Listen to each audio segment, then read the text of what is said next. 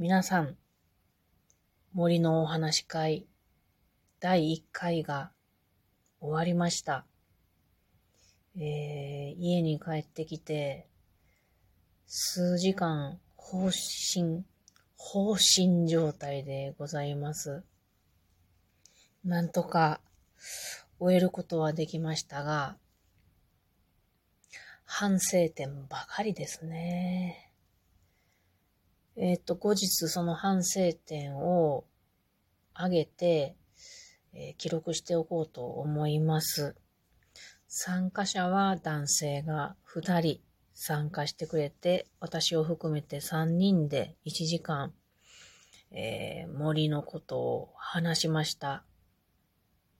私は、うーん、夫に言われて気づきましたが、和歌山で森のお話会をしていた時も、そうなんですが、主催者というのは、あの、私がお話を聞きたいから、この会を立ち上げているにもかかわらず、常に頭の中はこの会の進行を考えたり、参加者の方が楽しんでいるだろうかとか考えたりするので、全く楽しめないのだなっていうことを思い出しました。楽しくはなかったですね。ずっと頭の中が走っていました。その場に自分がいなかった気がしますね。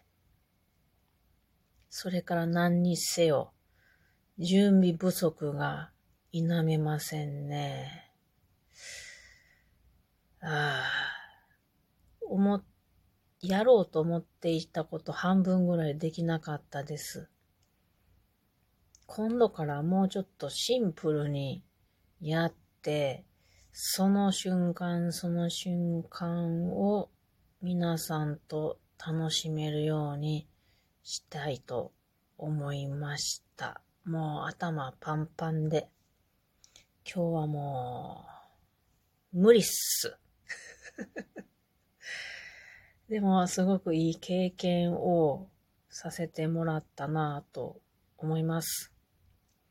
今日、うん、参加してくれた人の話を結構聞けたのは嬉しかった。それから、森林インストラクターの方が一人参加してくれましたが、会が終わってから、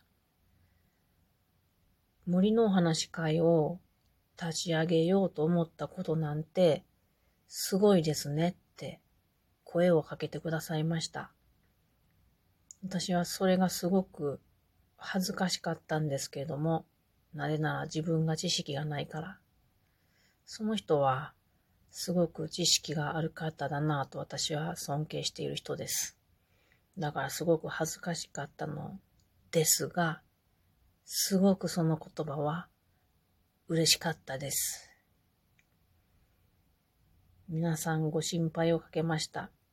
来月もまたご心配をかけると思います。来月はスプリングエフェメラル、スプリングエフェメラル。スプリングエフェメラルってなにっていうプチトピックを設定しております。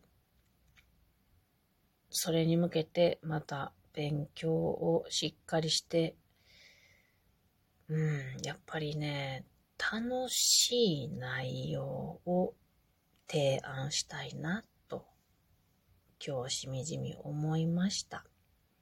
とりあえず1回目終わりました。皆さんありがとうございました。もう安らかに私は眠ったらあかんな。ちょっと頭休めます。それではまたね